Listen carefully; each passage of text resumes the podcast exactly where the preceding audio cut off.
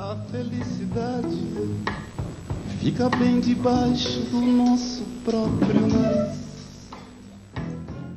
Salve, salve, senhoras e senhores! Abrindo o episódio de hoje com o saudoso Itamar Assunção, cantando o Z da Questão, do álbum Sampa Midnight, um dos melhores da nossa música, mas acho que você ainda não está preparado para essa conversa. Então vamos ao que interessa. Abra os seus ouvidos para colorir a sua massa cinzenta.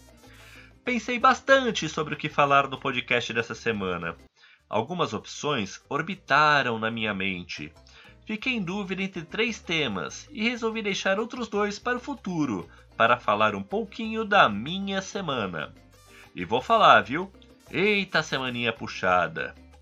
As seleções que fiz foram level hard. Fiz entrega de olerites em clientes, outros clientes cancelando vaga após eu já ter realizado uma baita seleção deixando três ótimas opções como finalistas e quatro pessoas frustradas, os três candidatos e eu. Enfim, corri mais do que aqueles kenianos da maratona, sabe? Não bastante, me deu cinco minutos e resolvi pintar a casa. Como meu filho tem renite daquelas das brabas, optei por deixar as paredes à noite para não afetar a saúde do meu carinho amado. Foi tudo tão punk que até a minha esposa, que é a minha maior incentivadora, disse: Por que você não deixa o podcast dessa semana pra lá? Você tá tão cansado. E a resposta é simples. Primeiro, que eu sou um teimoso convicto, mas esse é só um motivo secundário. O principal motivo é que eu tenho prazer em fazer esses episódios. Isso me levou a matar a dúvida entre os três episódios que tinha em mente pois é o mesmo prazer que tive em, apesar do cansaço e dor crônica na lombar, pintar a casa para deixar tudo bonitinho para o aniversário de 3 anos do meu filhote, que ocorre na mesma data de publicação desse episódio. Mas Pelegrinho, o que você andou fumando? Se matou pintando a casa para aniversário de uma criança de 3 anos em que, devido à pandemia, nem convidados vai ter? E você acha lá que o menino vai ligar para isso? Louco, né? Ele não vai ligar não, mas eu vou. Eu e minha consciência. E mesmo que ele tivesse idade para reconhecer isso, eu não tenho esse nível de carência. Ser altruísta faz bem à alma, eu acho.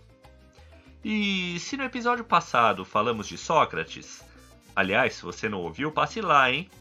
Nesse episódio falaremos de Zenão, ah, aquele meio-campo do Corinthians de 83.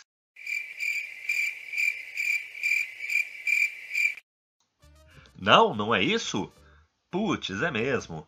Zenão é o filósofo que viveu por volta dos 300 anos antes de Cristo e fundou, por assim posso dizer, uma doutrina filosófica denominada estoicismo. Doutrina essa que é muito atual, por incrível que possa parecer, até hoje em dia especialmente as novas gerações. Mas o estoicismo influenciou figuras como o imperador Marco Antônio, Sêneca, Epicteto, entre outros. Aliás, sobre Epicteto, esse não é o verdadeiro nome dele. O nome dele é desconhecido, e Epicteto quer dizer comprado ou adquirido, já que ele era um escravo que foi aleijado pelo seu próprio dono e, ainda assim, pregava a felicidade. E o que prega o estoicismo? Primeiro, que a vida real é o mais importante. É bem provável que você não fique horas pensando em como surgiu o universo na mesma proporção que se preocupa com o vencimento de um boleto, por exemplo. Como diria meu acupunturista, que tem me ajudado bastante nessas dores na lombar, quando a gente tira uma foto em grupo, a primeira coisa que olhamos é a nós mesmos, para ver se estamos bem na foto.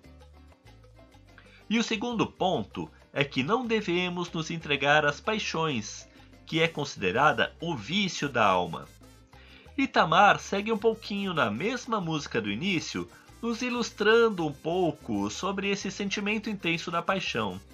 Sobe o som, produção. E você aí, preste atenção nessa letra e me diga se você nunca sentiu isso. Quanto mais eu te evito, mais eu te encontro. Quanto mais eu fujo, mais eu te desejo. Posso até estar ficando louco, mas meu coração está bem lúcido.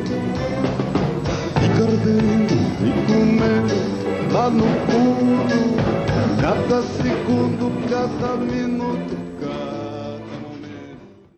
Mas Zenon, vou rolar a bola para você perguntando: não é bom esse sentimento? Não nos dá um propósito de vida? E Zenão faz uma tabelinha comigo respondendo: Claro que é bom! Estar apaixonado não só faz parte da vida, como é algo saudável, algo gostoso, nos faz mover montanhas para estar próximo à pessoa. Porém, não podemos ser dominados por esse sentimento e esquecer de todo o resto. É assim que se busca a felicidade. Não é o que acontece com você, mas é como você reage que importa, já dizia Epicteto. E o que ele quer dizer com isso? Nos dias de hoje chamamos de resiliência, mas a abordagem dele é mais no sentido de que não vale a pena gastar energia com ações que não podemos controlar, como por exemplo a percepção que as pessoas têm de nós, que aliás era um dos três temas que estava pensando em abordar hoje, quem sabe para um próximo episódio ou ainda a nossa posição no mercado de trabalho e até a nossa saúde. Quem nunca ouviu falar nas doenças psicossomáticas, aquelas que vêm da mente, né? A felicidade da sua vida depende da qualidade dos seus pensamentos, complementaria Marco Aurélio, que foi considerado um dos cinco grandes imperadores romanos e o homem mais importante de seu tempo, adicionando outra frase: muito pouco é necessário para uma vida feliz. Está tudo dentro de você, em seu modo de pensar.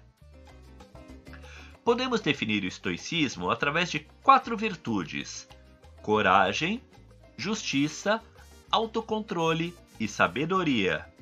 Ou seja, a coragem para enfrentar desafios inesperados com justiça, o autocontrole para se não deixar levar pelos pensamentos negativos e a sabedoria para seguir esses ensinamentos. É impossível para um homem aprender aquilo que ele acha que já sabe, reforça Epicteto. Isso é algo que não é raro de notar nos inúmeros treinamentos que ministro. Mas imagine você se eu me deixasse abater pela arrogância daquele que acha que já sabe.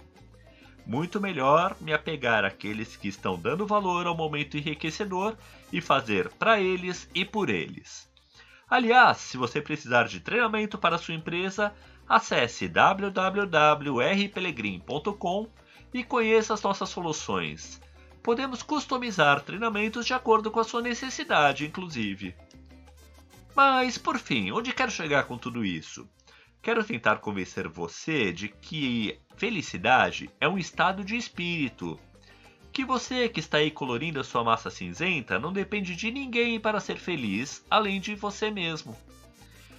Seja se afastando de pessoas nocivas, seja mentalizando coisas boas e acredite, o pensamento positivo atrai coisas boas.